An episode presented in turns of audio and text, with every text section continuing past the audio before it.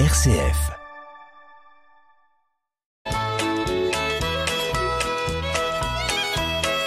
Bonjour à tous, bienvenue dans notre émission Le patrimoine en question. Bonjour Marie-Laure. Bonjour Hubert. Alors Marie-Laure, on arrive au terme de notre série sur la différence entre l'assurance d'essai et l'assurance vie. Et premier épisode consacré à l'assurance d'essai. Qu'est-ce que c'est? Assurance à fonds perdus, on le rappelle, parce que les fonds sont perdus si on, on, casse, pas. on casse, le contrat avant de mourir. Mmh.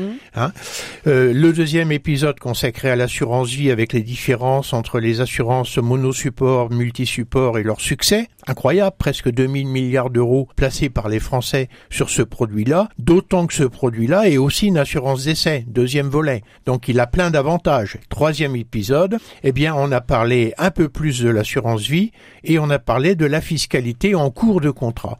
C'est-à-dire en cours de contrat, au moment où je demande un remboursement d'une partie de mon épargne et où au moment j'arrive au bout avec un retrait total. On n'a pas euh, encore évoqué, euh, Marie-Laure, euh, tout à fait la question des droits de succession. Mmh. Quand je suis bénéficiaire d'un contrat d'assurance d'essai ou d'assurance vie, combien ça coûte Mmh. Ben, on va finir ça euh, pour finir notre saga. En fait, c'est une vraie saga Une vraie a saga. On aurait pu faire beaucoup plus, mais on veut rester simple dans les propos. Ouais. Alors, euh, donc là, on va parler effectivement de la fiscalité euh, afférente au dénouement de, du contrat d'assurance vie et quand le contrat se dénoue par le décès de l'assureur. C'est ça dont on va parler puisque dans les épisodes précédents, on a déjà parlé de la fiscalité quand on est sur de l'assurance décès à fond perdu.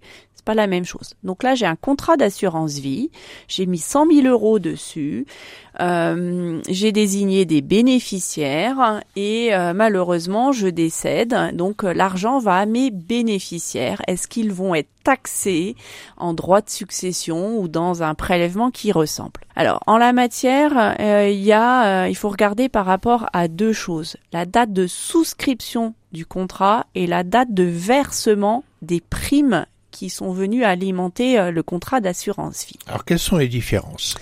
Alors, en termes de date, est-ce que mon contrat est souscrit avant le 20 novembre 1991 ou après? Si j'ai un contrat qui est souscrit avant le 20 novembre 91 et que toutes les primes ont été versées avant le 13 octobre 98, il n'y a aucune taxation quel que soit le bénéficiaire qui va récupérer les sommes d'argent. Alors ça, c'était avant les vieux On contrats. en a encore. On en a encore, mais oui, c'est ça, c'est ça que je C'est voulais des dire. vieux contrats effectivement ouverts il y a très longtemps et d'ailleurs le conseil c'est quand on a un contrat ouvert avant le 20 novembre 91 c'est de ne surtout pas le supprimer parce que ça peut être un vecteur intéressant pour transmettre des capitaux euh, le jour de son décès. Donc vieux contrat d'avant 91, toutes les primes ont été versées après 98, zéro fiscalité, que le bénéficiaire ait un lien de famille ou aucun lien de famille avec notre assuré. Si les primes ont été versées après le 13 octobre 98, eh bien là, je vais avoir un abattement de 152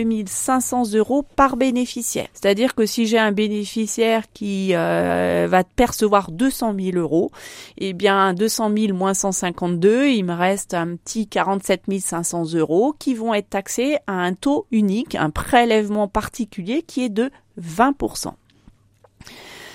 La, ce 20% s'applique jusqu'à 700 000 euros par bénéficiaire. Au-delà, on est à 31-25% de prélèvement. Ça représente quand même des sommes déjà assez considérables, hein, parce que c'est par bénéficiaire. Tout à fait. Et là, on va regarder le montant du capital et des intérêts et on va regarder par bénéficiaire. Donc, si j'ai un contrat d'assurance vie avec quatre bénéficiaires, je vais avoir globalement quatre fois ce seuil de 152 500 euros.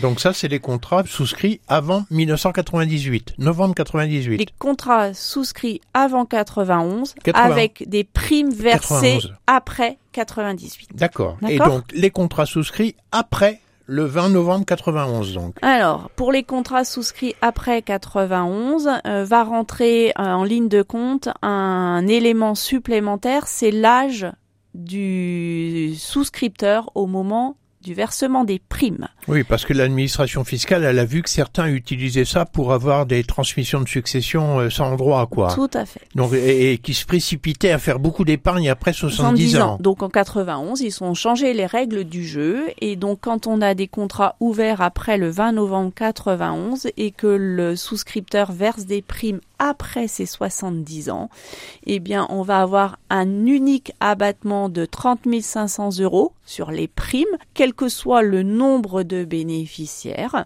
Et au-delà de cet abattement de 30 500 euros sur les primes versées par notre souscripteur au-delà de 70 ans, eh bien, les bénéficiaires vont payer des droits de succession. Donc là, après, tout dépendra le lien de famille qui va unir notre assuré et euh, nos bénéficiaires. Si c'est des enfants, globalement, ils seront peut-être taxés à 20%. Si c'est un tiers étranger, ce sera un taux de 60%. Si c'est un oncle neveu, c'est 55%. Je retombe dans mon barème des droits de succession. Oui, c'est là que ça peut être un piège. Alors, c'est vrai qu'au fil du temps, la fiscalité a considérablement évolué, puisqu'on a vu que les anciens contrats et toutes les primes versées autrefois, quel que soit l'âge, tout était exonéré. Mm.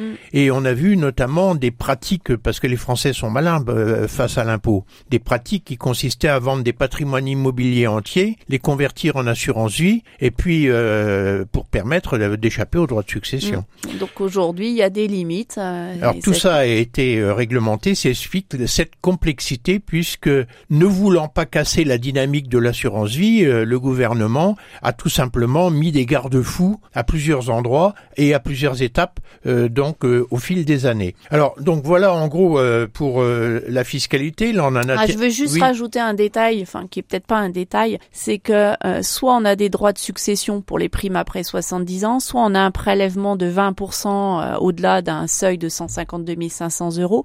Il faut quand même retenir qu'il y a au moins euh, des personnes qui sont totalement exonérées même après 70 ans, ah même si on dépasse, c'est le conjoint survivant ou le partenaire survivant. C'est parce que normalement il n'a pas de droit de succession. Tout à fait. Donc l'assurance vie ne fait pas qu'il en a. Quoi. Non, l'assurance vie suit le même régime qu'effectivement les droits de succession pour un conjoint ou un partenaire. Aujourd'hui, une totale exonération. Je pense que ça valait le coup d'être rappelé. Quelle que soit la date du contrat et quels que soient les montants. Quels que soient les montants, quelle que soit la date de versement des primes, le contrat avant, après 91, peu importe, le conjoint et le partenaire survivant totalement exonérés. Et du coup, euh, l'assurance vie devient un des moyens euh, à la disposition de toute personne pour protéger le conjoint survivant ou le, euh, survivant héritier ou les héritiers. Alors, faisons un peu de pratico-pratique pour terminer cette série.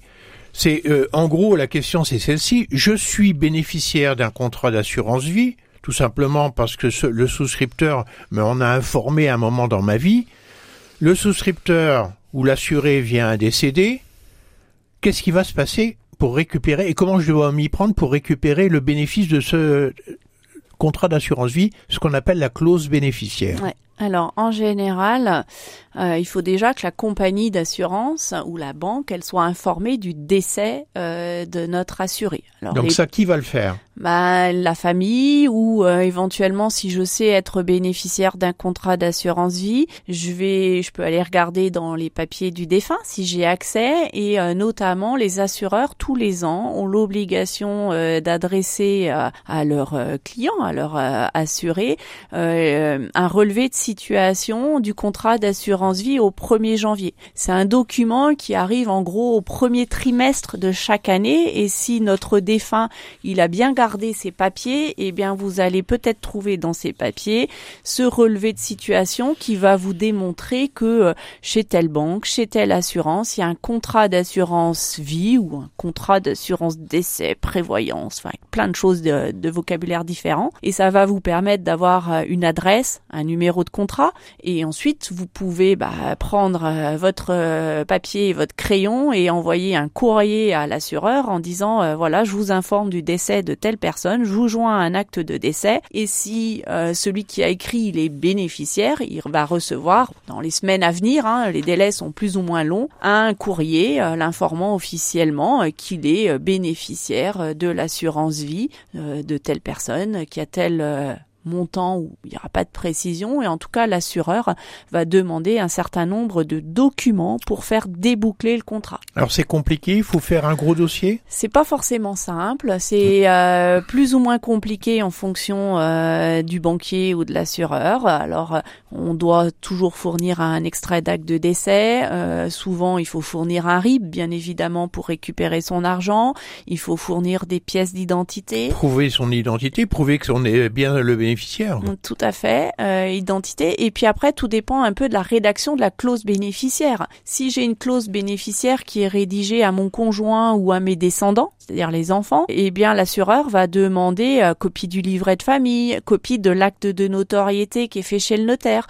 pour que l'assureur puisse s'assurer que la personne qui va demander euh, le versement des capitaux est bien le lien de famille euh, voulu avec l'assuré par rapport à la rédaction de la clause bénéficiaire. Donc une fois que ça c'est fait, euh, on reçoit le capital sur son compte bancaire puisqu'on a envoyé le RIB. Tout à fait, avec un délai plus ou moins long. Maintenant, les assureurs ont aussi des obligations, c'est-à-dire que euh, entre le moment du décès et le versement du capital, déjà le contrat continue à faire des intérêts, ce qui n'était Mmh. pas le cas il y a une paire d'années. Et puis s'ils sont trop longs pour euh, verser euh, le capital, eh bien ils peuvent aussi être condamnés. On peut demander euh, des intérêts au taux légal ou au double du taux d'intérêt légal en fonction du retard. Alors, euh, chez l'assureur, il y a quand même tout type de contrats souscrits à des dates différentes, avec des gens qui ont eu un âge différent euh, au versement des primes.